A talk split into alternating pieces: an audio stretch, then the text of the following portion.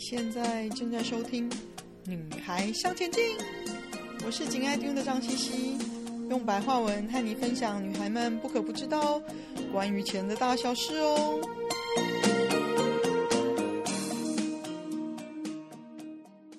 欢迎收听第一百集，一起继续我们的意外旅程。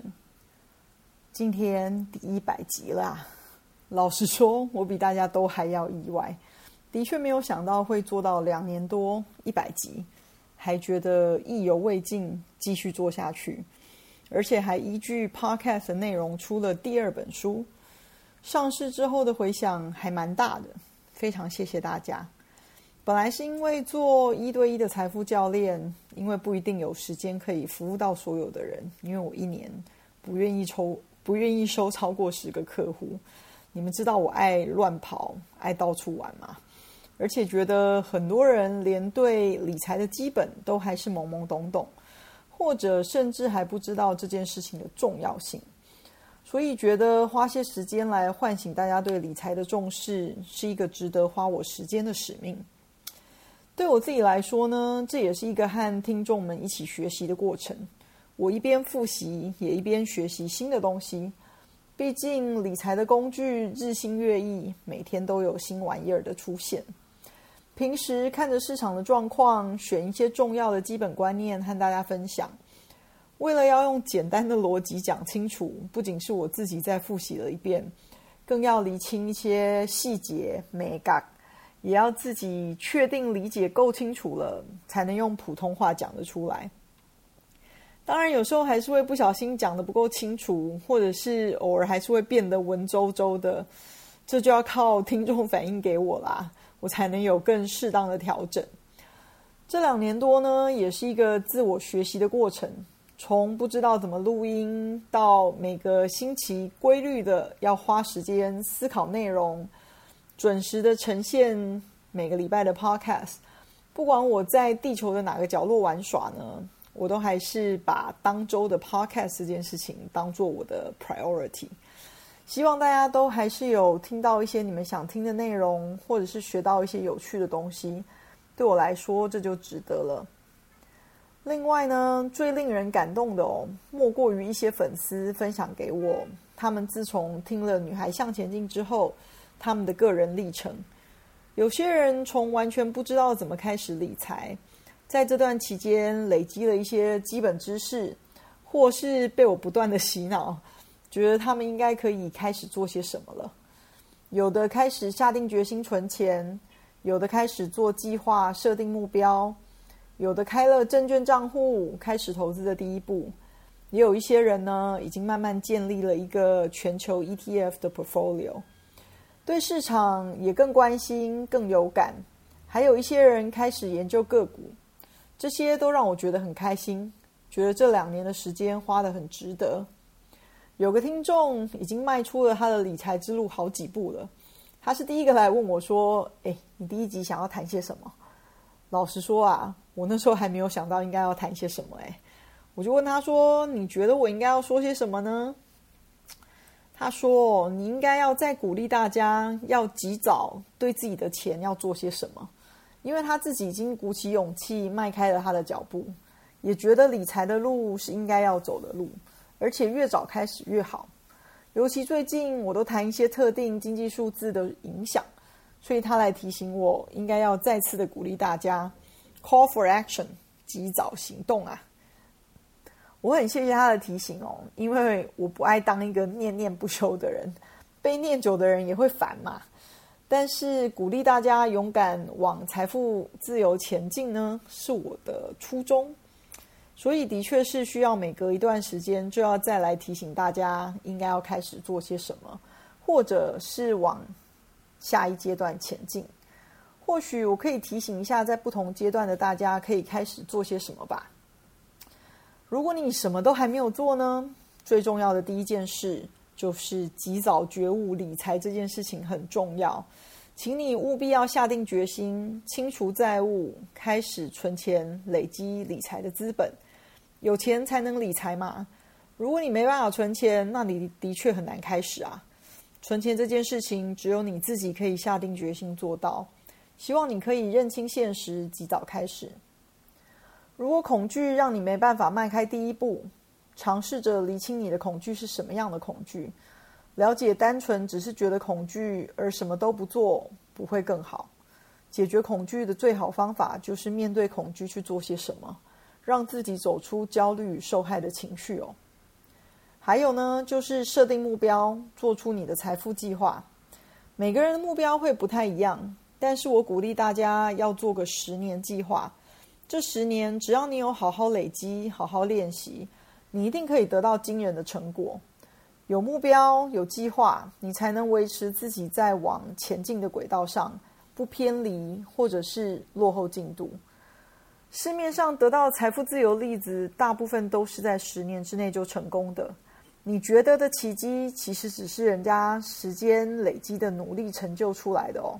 不要以为奇迹不可能发生在你身上，只要你愿意开始累积，你也可以的哦。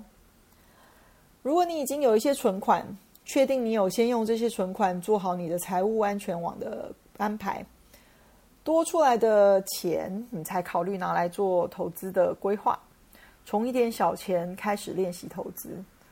如果你想开始投资，但是觉得自己准备的还不够。那我建议你先从建立一个简单的全球股票的 ETF 布局开始。不管你有多少钱，我们以一万元、一万台币作为例子好了，先分成三份。七千块买一支代表性的美国美股 ETF，例如 VTI。那一千五百块买一只代表性的欧洲股票 ETF，例如 VGK。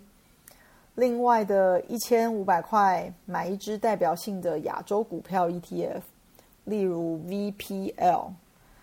先开始一个简单的布局，等你可投投入的资金变得更多的时候，再考虑做细一点的布局。先做简单的就可以了。每天呢，播一些通勤或者是看脸书、看韩剧的时间来留意市场的变化，十五分钟到半个小时就已经足够了。只要你每天有留心市场的重要消息，你还要练习消化过，产生自己的想法，在于日后印证自己的想法对不对？经济学其实就在你身边，不应该和你的生活有太大的距离。希望我的一些基本观念的提醒，可以增进你对身边日常经济状况的观察和感受。你越有感受呢，对你做理财决定就更有帮助哦。另外也有不少粉丝因为最近股票市场积弱不振而有些担忧啊。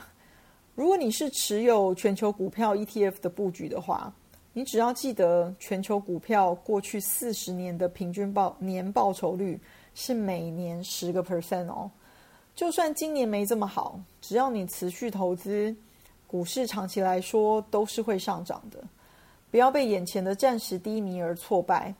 而且，如果你选择的是用全球股票 ETF 的布局来作为你主要的投资策略，这也就是我说的初学者策略。这也是因为你觉得挑选买卖时机跟选择个股还不是你的强项，所以才选择这样子的方法，不是吗？所以就不要太在意市场的杂音，有纪律的用自己执行定期定额。就是每个月有存下来的钱，就照我刚刚提到的比例投入市场的这个做法，作为长期持有的投资吧。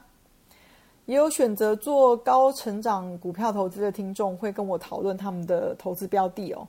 但是很好玩的就是呢，比如有人问一只股票，我通常都是开口问我例行问的问题，就是你当初觉得应该投资的五个理由是什么呢？我通常得到的回答就是：啊，我忘了啊，当初应该要写起来的。其实哦，只要一些提醒，大部分的人都记都会记起来，他们应该要做些什么。所以，怎么提醒自己就很重要啦。我曾经跟几个嗯做了很多年股票投资的同好们有了这个讨论哦，发现每个人都有不同的系统来提醒自己关于应该遵守的投资纪律。有一些人呢，随身带着一本小册子。上面写满了一条一条的自我提醒。那有些人呢，是在手机上或者是电脑档案上有一套基本的投资的 checklist，该检视哪些条件，列出投资理由，观察的状况、买进的时机、应该卖出的价格等等。